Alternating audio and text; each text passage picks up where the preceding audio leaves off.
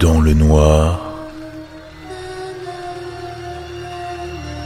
plongé dans l'horreur.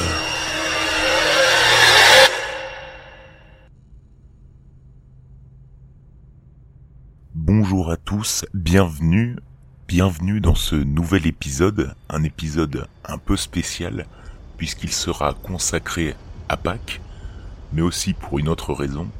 Il s'agit de ma première collaboration une collaboration avec euh, une écrivaine du nom d'Elodie Belia T qui poste régulièrement des creepypastas sur son blog que je vous invite sincèrement à aller visiter déjà parce que il s'agit d'une des seules personnes en France qui écrit des creepypastas qu'elles sont bien écrites bien évidemment et qu'elles sont prenantes.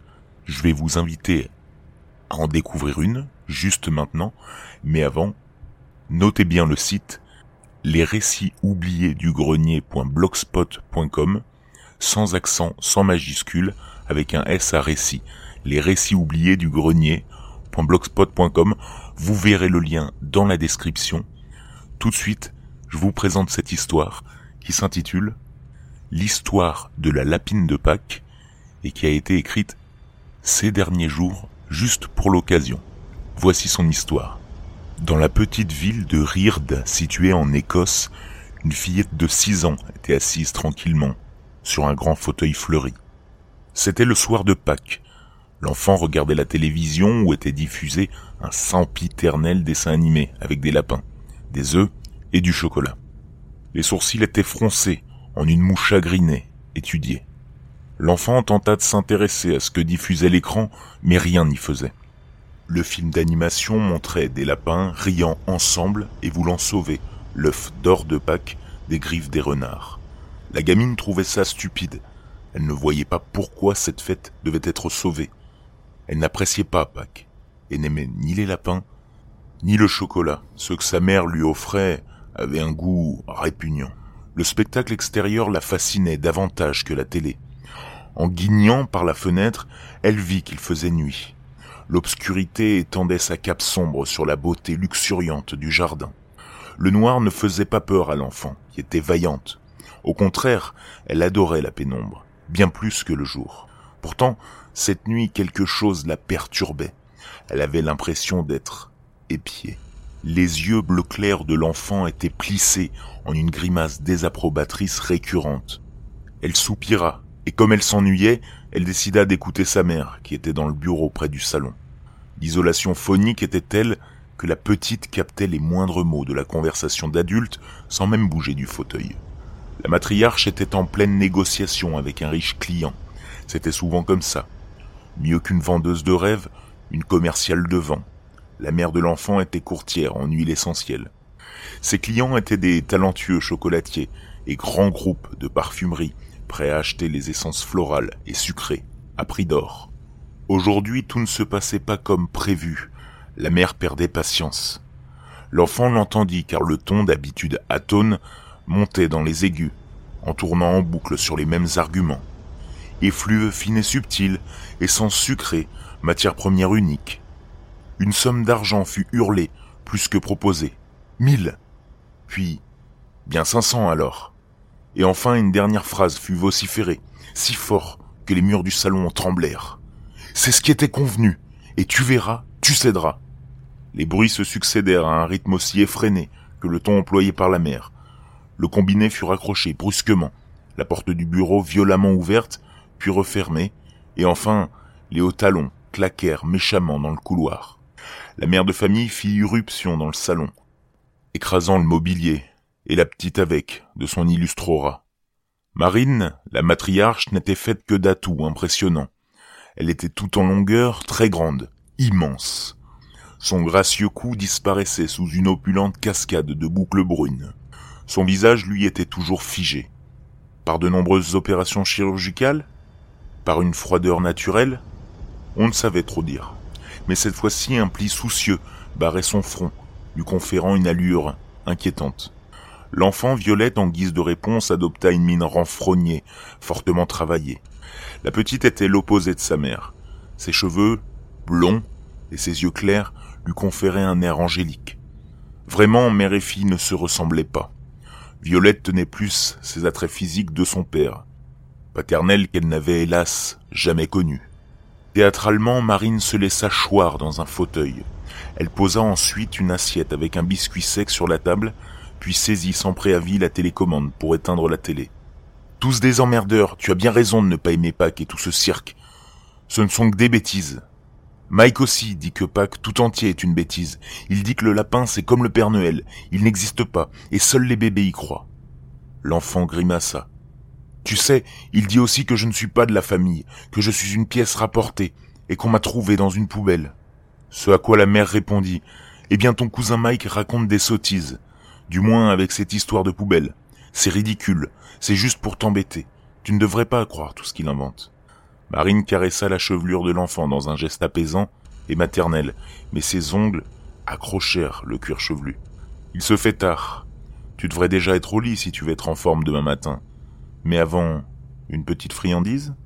Elle tendit un biscuit d'un air invitant. L'enfant savait ce qu'il y avait dedans, des pétales de fleurs. L'obsession de sa mère pour les parfums floraux la poursuivait jusque dans la cuisine. Elle y concoctait des mets répugnants à base de roses, de pissenlits, de violettes et de coquelicots. Tout. Elle parsemait tout de pétales roses, jaunes et rouges. Violette plissa le nez de dégoût, mais connaissant l'entêtement de sa mère, elle ne broncha pas et mangea le cookie au goût étrange. Sa mère lui dit Brave petit sucre d'orge, il est temps de rejoindre le doux pays des songes. Cérémonieusement, la mère se leva, donna la main à l'enfant et l'amena vers la salle de bain pour faire sa longue toilette. Violette était coquette, elle aimait prendre soin d'elle, comme beaucoup de petites filles. Pourtant, après s'être lavée, en rejoignant les draps, la petite avait l'impression d'être un bonbon poisseux, dégoulinant de sucre. Une friandise qu'on aurait oubliée dans une voiture en pleine canicule. Le gel douche, l'eau de toilette, tout avait une odeur marquée, sucrée, entêtante et surtout écœurante. Pour ponctuer ces bizarreries, la mère de l'enfant lui intima l'ordre de souffler pour vérifier son haleine et dit en pleine extase sensorielle Hum, fruit des bois, j'en rachèterai pour la prochaine. Après une histoire lue sans conviction d'une voix apathique, la génitrice s'apprêta à quitter la chambre pour laisser dormir la fillette. Alors qu'elle avait encore la main sur la poignée de la porte, Violette se plaignit.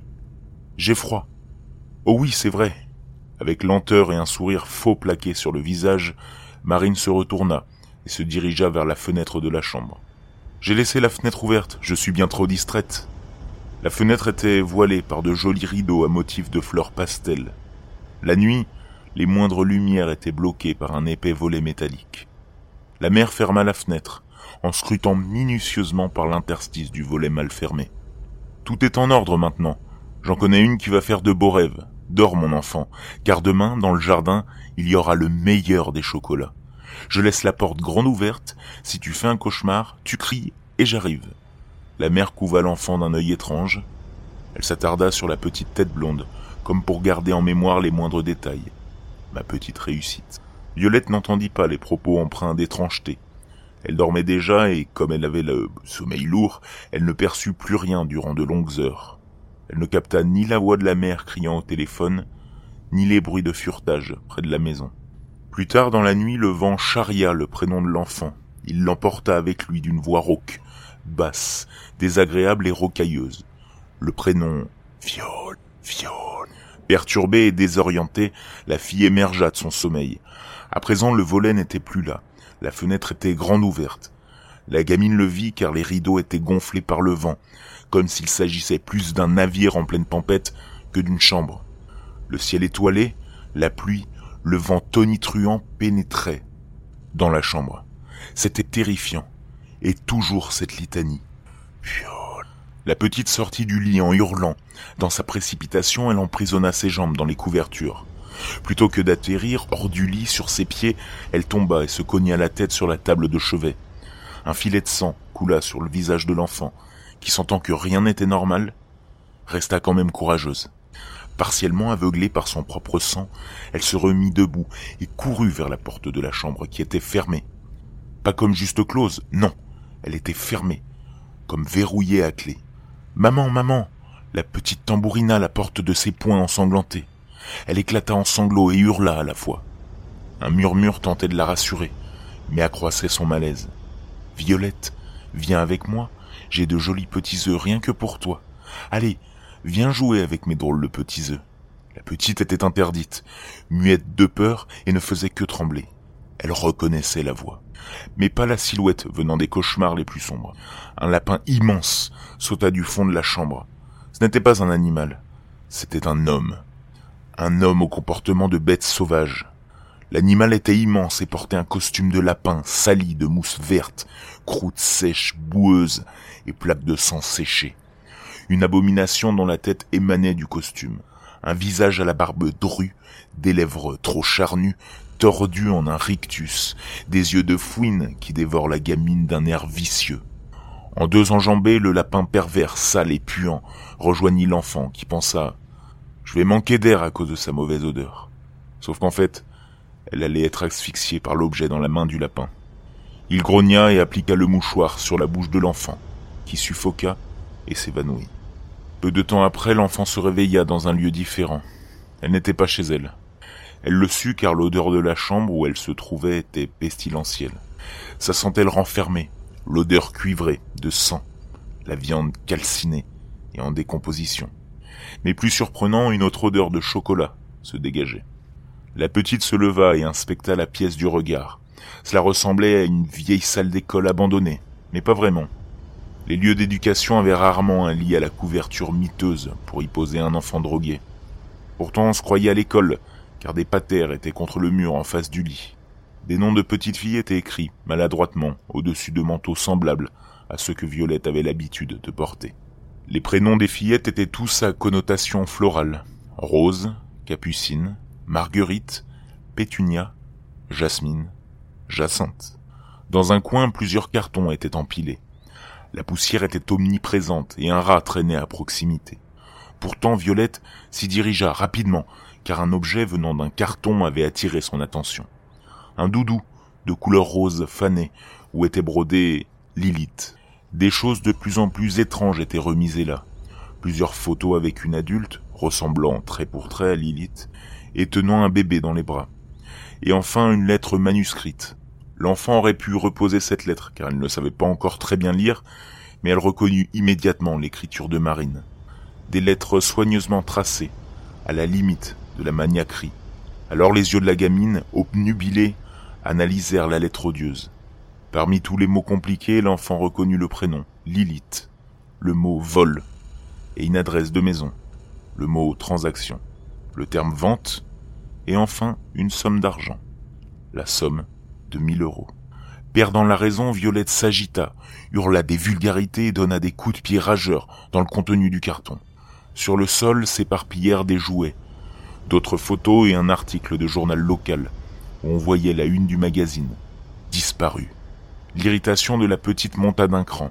Elle avisa un objet sur le sol, un moule en acier qu'on utilisait pour faire par exemple des bougies, des gâteaux ou du chocolat. Il était d'ailleurs en forme d'œuf, mais surtout il était lourd. Son regard cherchait d'autres éléments à abîmer. Il longea les murs boisés pour repérer une petite fenêtre à l'arrière de la pièce. Violette courut vers la lucarne. Il suffisait de bien viser. C'était facile, c'était comme lorsque l'enfant assassinait, avec ses cailloux, les oiseaux dans le ciel. Sauf que la fenêtre, elle ne bougeait pas. C'était plus simple, mais elle ne pourrait rien torturer. En trois gestes, la petite fracassa la vitre, s'élança vers la nouvelle issue et se faufila hors du cabanon. Ce fut aisé jusqu'à présent, mais là, ça ne l'était plus vraiment. Violette s'était extirpée de la gueule du vicieux cabanon pour se trouver au fond d'un jardin, au fond de son jardin. Incompréhensible. Elle reconnut le grand arbre au pied duquel elle avait enterré le chat, qui s'était maladroitement fracassé la tête contre un mur. Elle avait dû l'achever en le noyant dans une bassine d'eau. La petite était sauve, mais pas saine d'esprit. Elle vit au loin sa maison et, aveuglée par sa colère, fonça vers celle-ci. Quand Violette arriva, salie de terre et couverte de sang séché, Marine était accoudée au bar du salon, un verre à la main. Elle parlait avec son vicieux compagnon, le lapin de Pâques, celui même qui avait kidnappé l'enfant. Non, non, non, non. Violette, choquée, secoua follement la tête en reculant. Elle voulut s'éloigner de sa mère et de son comparse calamiteux, qui, sous la chiche lumière, ressemblait à son voisin. Tais-toi donc, petite sotte, ouvre les yeux, je ne suis pas ta mère. Quant à toi, mauvaise et agressive, elle se tourna vers le lapin. Je croyais que tu lui avais fait la peau, et cette morveuse est toujours ici. Je te vends des essences uniques que je travaille pendant des années, et toi, comme un idiot, tu la laisses partir. Tu es pourtant censé récupérer son arôme, pas jouer au babysitter avec. Le lapin lui répondit. Tu survends ton stock de produits. C'est moi qui fais vivre ton commerce de taré. Si j'étais pas ton client, tu serais à la rue. Personne ne voudrait participer à tes enlèvements minables. Et je te rappelle que Jasmine, la dernière, je sais pas ce que t'avais foutu avec elle, mais le goût du produit fini gerbant, personne n'en a voulu. Marine répondit, Si tu n'es pas content, trouve des gamines toi-même. Le lapin rétorqua, Espèce de salope, ignoble, je devrais peut-être passer au niveau supérieur. Le lapin de Pâques avança vers Marine en sortant un scalpel de la poche du costume. T'inquiète pas, ma belle, au lieu de te décomposer sous terre et pourrir les fleurs par la racine, tu finiras au fond d'une casserole. Le lapin éclata d'un rire fou et sadique et sauta sur la brune, qui de faible gabarit ne sut se défendre. Elle ne faisait pas le poids face à la sauvagerie déchaînée du lapin. Alors elle appela à l'aide, cria, vociféra et supplia Violette, son enfant, qui était dans la pièce et assistait au spectacle. Je ne suis pas ta fille et je ne m'appelle pas Violette. La petite blonde au visage angélique n'avait plus sa moue enfrognée trop travaillée. Elle avait cette fois un véritable sourire, un rictus démoniaque, presque baveux de plaisir. C'était bien plus amusant que les lapins dans les dessins animés pour enfants. Alors que le lapin sadique dessinait le sourire de l'ange sur le visage austère de Marine, Lilith commença à rire. Dix minutes plus tard, le lapin avait fini sa besogne. Un tas de chair sanguinolente gisait sur le sol. On ne reconnaissait plus rien des organes génitaux, des veines, des tendons, du cœur et du cerveau, tout était soit charcuté, soit emballé dans des sacs congélation.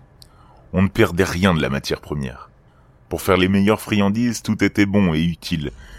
Et cela, le lapin de Pâques l'avait enseigné à la petite.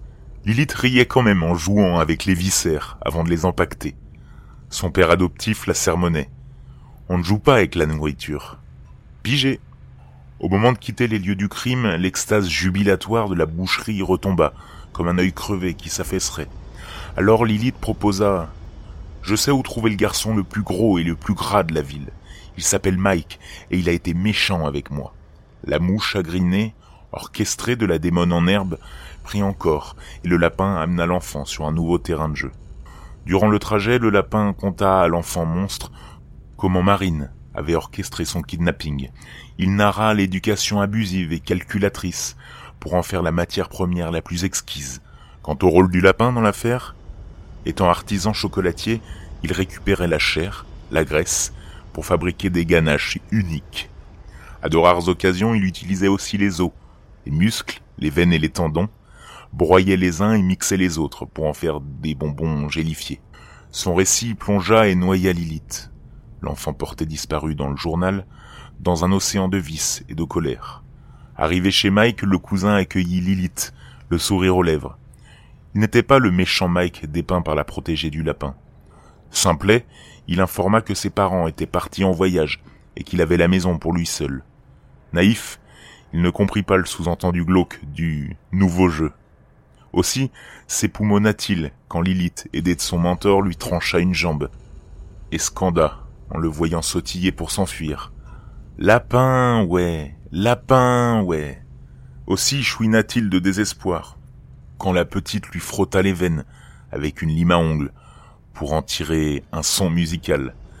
Mais lorsque Lilith, mettant un terme final à la préparation de la nourriture, fit sauter ses yeux avec une cuillère à café et coupa les nerfs optiques avec des ciseaux d'écolier, il était déjà mort. Dans la petite ville de Rird, située en Écosse, une enfant sadique, aux cheveux d'or sanglants, s'amusait follement en cuisinant. C'était la nuit de Pâques et le lapin et son apprenti respectaient la tradition. Ils fabriquaient des confiseries aux goûts originaux pour les vendre au voisinage. Lilith riait en fabriquant des chocolats. Elle remplaçait la graisse animale par de la graisse humaine. Elle s'esclaffait en roulant les yeux de Mike et les testicules dans une chapelure de pain et de sucre pour ensuite les faire bouillir. Elle appela en guise d'hommage sa création les bonbons Mickey. Ainsi les enfants n'y virent que du feu. La gamine trouvait ça fou et enivrant. Elle jubilait et même mieux, eut son premier orgasme. prémisse d'une vie adulte débauchée et criminelle. Car Lilith grandit mal, et laissa sur son sillage, partout où elle allait, des cadavres privés de leur graisse, yeux, nerfs, os et tendons. Les ventes de chocolat furent toujours plus florissantes. La lapine infernale de Pâques copula avec moultes hommes et parsema dans le monde une immense descendance qu'elle éduqua dans les règles de son art. Entendez-vous au petit matin de Pâques les cloches qui tintinabulent et sonnent Méfiez-vous des lapins. Après tout, les avez-vous vus? Les connaissez-vous? De quelle contrée viennent-ils? Hum. L'histoire que je vous ai rapportée n'est peut-être qu'une légende urbaine écossaise. Ne vous inquiétez donc de rien et régalez-vous de vos chocolats, au goût recherché.